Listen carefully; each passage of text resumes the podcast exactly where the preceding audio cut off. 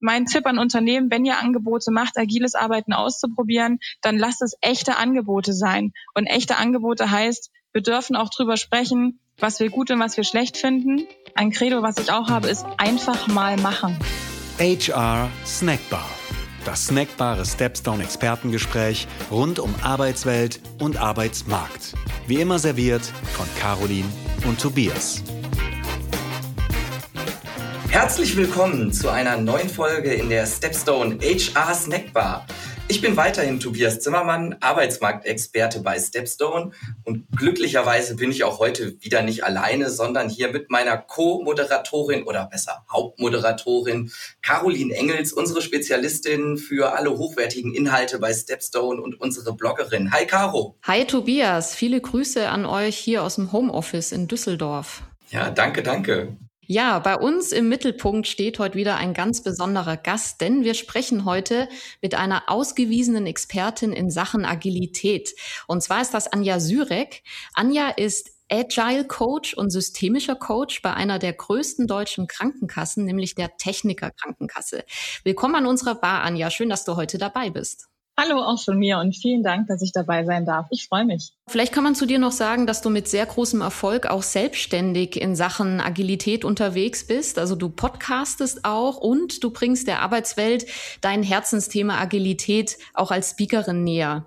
Und ähm, vielleicht, Tobias, können wir jetzt auch noch ganz kurz darauf eingehen, wie ihr beide euch eigentlich kennengelernt habt. Wir haben uns tatsächlich beim Wandern durch die Anden in Peru kennengelernt, ne? Ja. Und haben an der Stelle natürlich die Arbeit nicht ganz hinter uns lassen können, sondern sind dann direkt ins Gespräch gekommen und haben dann da zwischen den umher springenden Alpakas und Lamas äh, über Agilität gesprochen und wie relevant das Thema ist, worum es da wirklich geht. Ich habe damals schon viel gelernt und naja, jetzt sitzt du hier oder sitzt virtuell hier an unserer Snackbar. Da mal so die Eröffnungsfrage, ist das jetzt schon agil, dass wir so zusammengekommen sind und jetzt hier darüber sprechen? naja, ich würde sagen, es ist virtuell. und ähm, es ist in, in, in eine Form von verteiltem Arbeiten, ähm, wovon ich auch ganz gerne spreche, weil dieses virtuelle oder remote Arbeiten, das setzt so ein bisschen voraus, dass es einen definierten Punkt gibt, an dem gearbeitet werden muss. Also es gibt ja auch Unternehmen, die haben eine Unternehmenszentrale und dann verschiedene Dependancen. Und dann setzt das immer so ein bisschen voraus, so hier ist so der Kern der Arbeit und nur hier geschieht die Arbeit und wir müssen hier zusammenkommen. Das ist, glaube ich, auch in vielen Köpfen äh, noch verankert. Und wenn man aber von verteiltem Arbeiten spricht, dann gibt es diesen Gedanken als solchen nicht, sondern es ist völlig legitim, dass Arbeit von unterschiedlichen Punkten aus stattfinden kann, egal wie man zusammenkommt. Und ich sage auch nicht, soll es bitte alles virtuell stattfinden. Ich bin immer eine Freundin von einer guten Mitte. Ich glaube, es liegt in beidem viel Vorteil, gerade ich auch als Coach. Ne, ich arbeite ja mit Menschen, ich begleite Menschen durch Veränderung. Das geht im persönlichen Kontext auch sehr, sehr schön. Das lässt sich aber auch virtuell abbilden. Und ich finde es schön, wenn wir zukünftig einfach gucken, wann macht was Sinn und auch nicht das eine oder das andere, sondern vielleicht auch zu gucken, in welchen Anteilen und in welcher Kombination. Und von daher, das, was wir hier gerade machen, ist für mich virtuelles und verteiltes Arbeiten. Und das ist aber natürlich ein Teil dessen, was man auch in der Agilität wiederfindet, weil agiles Arbeiten ja eine sogenannte neue Arbeitsform ist, obwohl es gar nicht so neu ist. Aber es passt einfach gerade mit zu diesem Buzzword New Work, weil es eben in den Werten und dem, was zugrunde liegt, sehr, sehr viel in sich birgt, was die aktuellen ähm, Bedingungen halt gerade so hergeben oder was es so braucht. Und das bedient Agilität ganz gut. Und ähm, worauf ich auch noch hinaus wollte, wir haben uns dann ja sozusagen relativ hands-on, würde ich jetzt sagen, dazu zusammengeschlossen, diesen Podcast zu machen. So eine flexible Grundhaltung ist ja auch immer was, was man hört, was ein wichtiger Aspekt von Agilität ist. Würdest du sagen, das gehört dann auch dazu oder das kann man diese schnelle Entscheidungsfindung, äh, sich jetzt hier zusammenzuschließen, das könnten wir auch dazu zählen? Absolut. Wobei das für mich schon zwei Sachen sind. Ne? Ein Credo, was ich auch habe, ist einfach mal machen. Und das steckt auf jeden Fall in der Agilität drin. Mhm. Denn um das vielleicht kurz noch vorwegzunehmen, viele fragen mich, wann macht denn agiles Arbeiten Sinn? Und wir sprechen bei Agilität von verschiedenen Naturen der Arbeit. Und bei der einen macht Agilität mehr Sinn, bei der anderen vielleicht ein bisschen weniger. Also ich nehme jetzt mal ein Beispiel, wenn ich aus dem produzierenden Gewerbe komme und da sind ganz strenge Prozesse oder vielleicht auch was man so landläufig als Fließbandarbeit oder ähnliches kennt, da sind Prozesse nach vor, von vorne nach hinten durchdefiniert. Die sind auch wirklich Prozesse und nicht nur Arbeitsabläufe, weil quasi alle genau wissen, auf den Schritt folgt das, dann das, dann das. Wenn ich so ein vordefiniertes System habe, oder auch eine Art Ticketing-System, was mir die Arbeit zuteilt, ja, dann sprechen wir im agilen Kontext von einem komplizierten Arbeitsumfeld, weil ich anhand einer Best Practice, also irgendwie schon mal gemacht, mich dieser Aufgabe stellen kann und weiß, wie ich sie bediene. Agilität macht aber vor allem in komplexen Arbeitsumfeldern Sinn und das Wort komplex wird im Agilen ein bisschen anders definiert als vielleicht im gemeinhin bekannten deutschen Sprachgebrauch. Das heißt nämlich, dass am Anfang die Anforderungen des Was, also was wollen wir da eigentlich machen und das Wie, also die Technologie, dass das unbekannt ist. Und ich eben im Verlauf des Projektes oder der Zusammenarbeit mit den gemachten Erfahrungen immer weiter dahin komme, wie kann das Endprodukt oder die Dienstleistung oder das Ziel, was wir erreichen wollen, eigentlich konkret aussehen. Ne? Und wenn ich diese ungewissen Faktoren habe, ähm, da bietet sich dann, da bietet sich agiles Arbeiten an. Und wie man vermutet, da steckt viel Unsicherheit drin. Und diese Unsicherheit gilt es eben auch zum gewissen Grad auszuhalten und da auch einfach mal auszuprobieren. Und deswegen dieses Credo einfach mal machen und antizipieren, dass da Dinge nicht laufen werden oder antizipieren, dass da auch Fehler entstehen werden und ähm, dass wir damit auch arbeiten können. Nicht Fehler machen um der Fehler willen, das wollen wir auch im Agilen nach wie vor nicht, aber wir rechnen damit, weil wir wollen ja permanent Feedback von den Kunden oder vom Markt haben und da kann natürlich auch mal ein Feedback zurückkommen, dass du was anpassen oder verändern sollst oder dass irgendwas nicht so prall empfunden wurde, wo wir dann aber sagen, ah, ist ja nicht schlecht, dass wir das Feedback jetzt gleich in kürzeren oder in regelmäßigen Iterationen bekommen und dann entsprechend reagieren können. Und deswegen fühlt sich dann auch so ein Fehler machen nicht mehr so hart an, sondern wird so ein Teil des Experimentierens. Und da sind wir wieder bei einfach mal machen. Mhm. Was sind denn so die größten Vorurteile, mit denen du in Sachen Agilität konfrontiert wirst? Also gerade, glaube ich, könnte ich mir vorstellen, dass der eine oder andere bei diesem einfach mal machen ganz, ganz viele Probleme sieht. Was sind denn so die häufigsten Dinge oder die häufigsten Mythen, mit denen du aufräumen musst? Ja, absolut. Also gerade was Tobias gerade sagte, eine sehr schnelle Entscheidungsfindung ähm, oder generell das Thema Agilität macht jetzt alles schneller. Klar, Agilität soll bedienen, dass sich Arbeitsabläufe verändern, dass wir eine andere Art des Zusammenarbeitens haben. Und das soll natürlich darauf einzahlen, dass wir unsere Arbeit irgendwie erleichtern oder optimieren oder dass es auch mehr Spaß bringt und dass vielleicht auch ein bisschen mehr Produktivität natürlich auch dahinter steckt. Aber es geht nicht zwangsläufig darum, alles schneller zu machen. Mhm.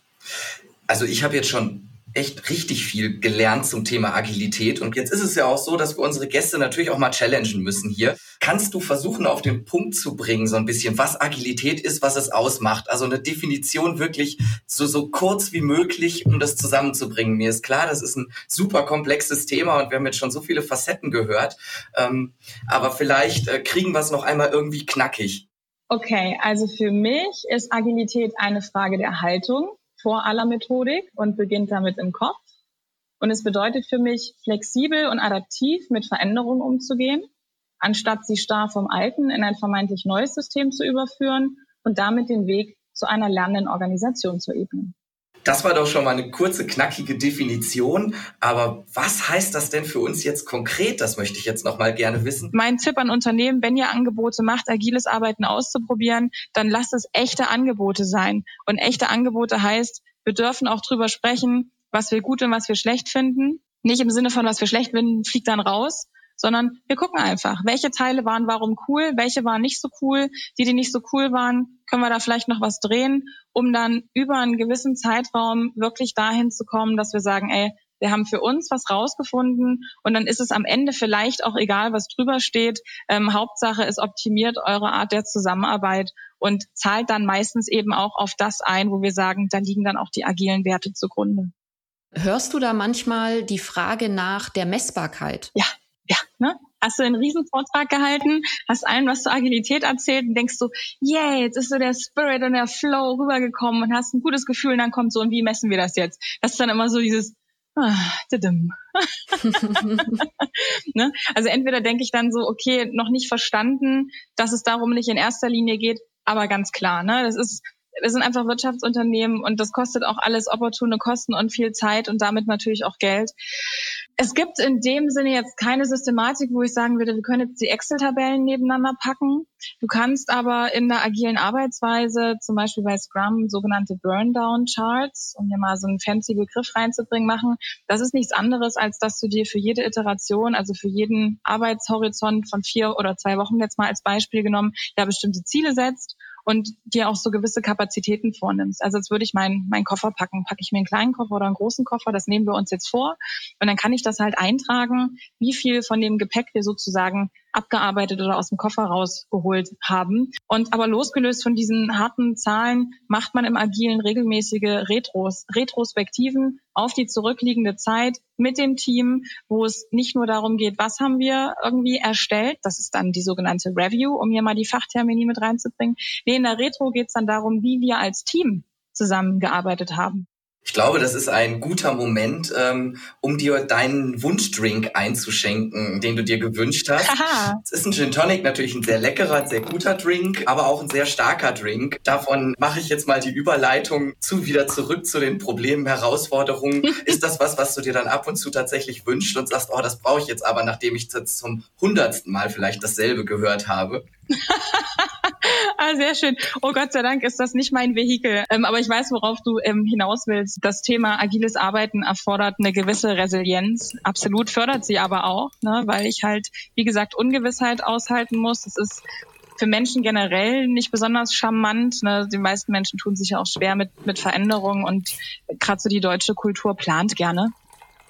Ähm, Agilität plant auch, ähm, aber anders. Also nicht im Sinne von Meilensteinplanung ne, und äh, wir machen jetzt den, den Schritt, den Schritt und so sieht es aus, ähm, sondern eben eher im Sinne von Zielkorridor und halt aber auch immer wieder Überprüfen des Ergebnisses. Und ja, das muss man gut aushalten. Ich versuche da auch Erwartungsmanagement zu betreiben, wenn ich mit Teams und Führenden zusammenarbeite, das auch am Anfang in Aussicht zu stellen. Ne, dann aber auch darauf zu verweisen, Mensch, wir haben ja aber auch eine gewisse Methodik, an der wir uns auch festhalten können. Die bietet tatsächlich auch Halt und Struktur.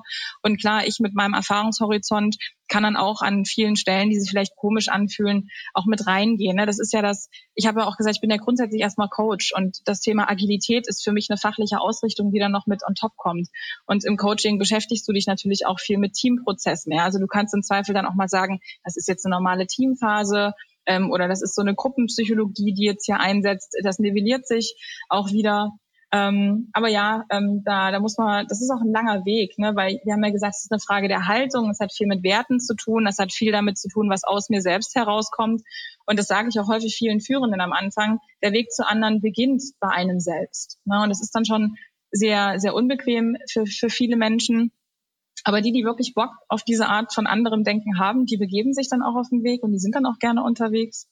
Und wenn es mir persönlich als Anja dann irgendwann mal zu viel wird, weil ich irgendwie meine, ich renne heute schon als dritte Mal am Tag vor eine imaginäre Wand, weil ich wieder das Gefühl habe, so ich muss es noch mal in zwei anderen Worten formulieren, damit es verstanden wird, äh, dann rette ich mich äh, zu meinen äh, Teamkollegen sozusagen. Ich habe ja das Privileg, in einem Team von agilen Coaches arbeiten zu dürfen. Und das ist natürlich schön. Das ist eine Insel, da hat man, da wird man verstanden. Ähm, da fließen dann auch die Energien und die Ideen nochmal ganz anders, um sich sozusagen wieder aufzuladen. Hast du da auch Erfahrungswerte? Das ist jetzt vielleicht so ein bisschen sehr äh, pauschalisiert oder generalisiert, aber gibt es dann zum Beispiel Branchen oder Sparten oder auch Berufsfelder, wo du sagst, da ist es viel einfacher, diese Haltung hinter Agilität zu vermitteln. Und gibt es dann wiederum welche, wo du sagst, da ist es traditionell und aus deiner Erfahrung heraus immer ein bisschen schwieriger als bei anderen? Oder kann man das so gar nicht sagen? Ich finde, dass in allen Branchen, in verschiedenen Köpfen, in verschiedenen Altersstufen ja, wenn ich irgendwie jetzt so ein E-Commerce-Umfeld habe, wo zum Beispiel viel mit Online-Produkten gearbeitet wird, da ist das auf den ersten Blick vielleicht noch ein bisschen leichter in der Transferleistung, ne? weil so dieses Technologie unbekannt, was Anforderungen unbekannt, das habe ich eben viel auch so im, im Software- oder im Online-Bereich. Ich kann es aber auch in ganz klassisch vermeintlich konservativen äh, Bereichen anwenden, weil ich ja auch eingangs gesagt habe, losgelöst von Methodik steckt in Agilität viel zum Thema Zusammenarbeit und Kommunikation. Und selbst wenn ich irgendwo hingehe, wo ich sage, hm, jetzt bei euch eine Methode einzuführen, das wäre wahrscheinlich weniger zielführend, sage ich, hm, wir picken uns aber bei der Zusammenarbeit und bei der Kommunikation bestimmt was raus. Mhm. Denn eben diese, diese Werte, ne, Mut, Transparenz, Offenheit, Kommunikation, Feedback, Commitment und was da nicht alles dazugehört, da sagen ja auch viele, das sind doch aber gar keine agilen Werte. Hm, richtig, es gibt auch nicht agile Werte Doppelpunkt, sondern das sind einfach die Werte, die dem Agilen zugrunde liegen hm. und die finde ich aber auch noch an vielen anderen Stellen. Und das ist für mich auch eine der Begründungen, warum Agilität eben momentan auch einfach so viel besprochen wird, weil es zu den Marktanforderungen passt und weil es eben so schön anschlussfähig ist. Denn da, wo ich gleiche Werte habe, lässt sich einfach auch gut miteinander arbeiten. Und deswegen glaube ich, passt Agilität halt auch in vielen Kontexten einfach hervorragend ins Angebot, ist dann sicherlich nicht die Antwort auf alle Fragen. Aber ich würde es dann auch echt vermessen finden, wenn man dieses Angebot gerade jetzt aktuell nicht machen würde. Also ich glaube, da wäre dann doch was an der Unternehmung vorbeigegangen, äh, wenn man es nicht wenigstens mit im Portfolio hat und äh, hier und da ausprobiert. Okay. Mhm. Ja, Anja, ich glaube, wir könnten noch ewig so mit dir weitersprechen. Aber unsere Bar macht leider gleich zu. Ähm, was die Zuhörer und Zuhörerinnen nicht sehen können, der Barkeeper wischt schon die Theke und er stellt die ersten Stühle hoch. Vielen, vielen Dank, Anja, für die tollen Einblicke in das Thema. Ich glaube, wir konnten hier mit einigen Mythen und Vorurteilen sehr gut aufräumen. Und was ähm, besonders bei mir hängen geblieben ist, ist wirklich dieser Ansatz, dass man sagt, Agilität ist nicht, wir führen diese Arbeitsmethode ein, sondern wirklich, du hast ja am Anfang sehr schön gesagt, Agilität Agilität beginnt im Kopf. Das hat mit Werten zu tun, das hat mit einer gewissen Grundhaltung zu tun. Und das ist was, was ich für mich als, sage ich mal, Agilitäts, ich würde nicht sagen Neuling, aber noch Unerfahrene auf jeden Fall mitgenommen habe. Das war sehr, sehr wertvoll. Ja, ich würde sagen, wir läuten jetzt die letzte Runde an der Bar ein, bevor es nichts mehr gibt. Letzte Runde. Anja, gibt es noch irgendwas von deiner Seite, was du loswerden möchtest? Gibt es was, was wir nicht angesprochen haben, wo du sagst, das möchtest du aber nicht unerwähnt lassen? Ach, du hast das schön zusammengefasst. Vielleicht noch, auch wenn ich jetzt viel von Werten und von Haltung gesprochen habe, möchte ich auch dennoch für die verschiedenen agilen Methodiken auch ermutigen, die auch gerne ähm, natürlich ähm, mit auszuprobieren, weil sie halt einfach das, das Vehikel ähm, sind, um, um auch ins Agile gut reinzukommen. Ähm, und dann vielleicht noch so generell dieses Thema Selbstorganisation und äh, viele schlaue Köpfe kommen in einem Team zusammen, auch wirklich dran zu glauben, ne? dass ich sag mal, der Experte fürs Problem ist auch der Experte für die Lösung und da einfach mal mit den Mitarbeitenden ins Vertrauen äh, zu gehen. Das konnten wir jetzt in der Corona-Zeit vor allem auch viel ausprobieren ähm, und wirklich darauf zu vertrauen, dass da die richtigen Leute in der richtigen Konstellation am richtigen Produkt oder am richtigen Thema sitzen und die einfach mal machen zu lassen, ihnen Experimentierräume anzubieten und äh, gespannt zu sein, äh, was da Tolles bei rumkommen kann, wenn ich einfach mal äh, in die Köpfe und in die Herzen der einzelnen Leute schaue. Mhm. Vielen Dank. Tobias, gibt's von deiner Seite noch irgendwas? Gar nicht viel. Ich finde, ihr habt das schon sehr rund und schön zusammengefasst. Was ich mir noch gemerkt habe, ist so die Frage, Anja, die du äh, gestellt hast oder gerne stellst. Warum wollt ihr eigentlich agil arbeiten? Ähm, und das habe ich mir auch noch mal gemerkt, dass das, glaube ich, ein wichtiger Aspekt ist, den man für sich erstmal klären muss, bevor man weiß, wie man dann weiter vorgeht und welche Methoden man dann am Ende auch anwenden kann. Ja, bitte, unbedingt. Und das ist, glaube ich, auch losgelöst von Agilität zu betrachten. Na, wir wollen ja Nutzen stiften, wir wollen sinnhaft arbeiten. Und da ist die Frage nach dem Warum eine ganz elementare, um zu wissen, was soll nachher anders sein als vorher, welche Ziele lassen sich davon ableiten und woran orientieren wir uns, an welchem roten Faden hangeln wir uns entlang. Wenn ich das Warum nicht beantworten kann, wird es auch schwer werden, später zu argumentieren, warum wir das so gemacht haben. Oder es wird auch schwer zu sagen, warum wir ein Ziel im Zweifel erreicht oder eben nicht erreicht haben. Alles klar, dann ja, bleibt uns, glaube ich, nur noch vielen Dank zu sagen an dich, Anja, dass du dir die Zeit genommen hast, in unsere Bar zu kommen und Einblicke in das Leben eines Agile Coach zu geben. Äh, ja, wir wünschen dir einen wunderschönen Tag und würden uns sehr freuen, dich irgendwann mal wieder in unserer Bar begrüßen zu dürfen. Vielen lieben Dank, kann ich nur zurückgeben. Danke für eure Zeit, danke für die Möglichkeit. Es hat viel Spaß gemacht und äh, gerne auf ganz bald. Bis bald. Ciao. Ciao. Und schon wieder Sperrstunde in der Stepstone HR Snackbar. Wir freuen uns immer über ein kleines Trinkgeld in Form von Feedback, Anregungen und Themenvorschlägen unter podcast at stepstone.de. Frische Wissenssnacks rund um die Arbeit heute und morgen servieren wir unter www.stepstone.de slash Wissen. Und für die After Hour zu unserem Podcast lautet die Empfehlung des Hauses www.stepstone.de slash hr-podcast. Bis zum nächsten Mal in der HR Snackbar von Stepstone.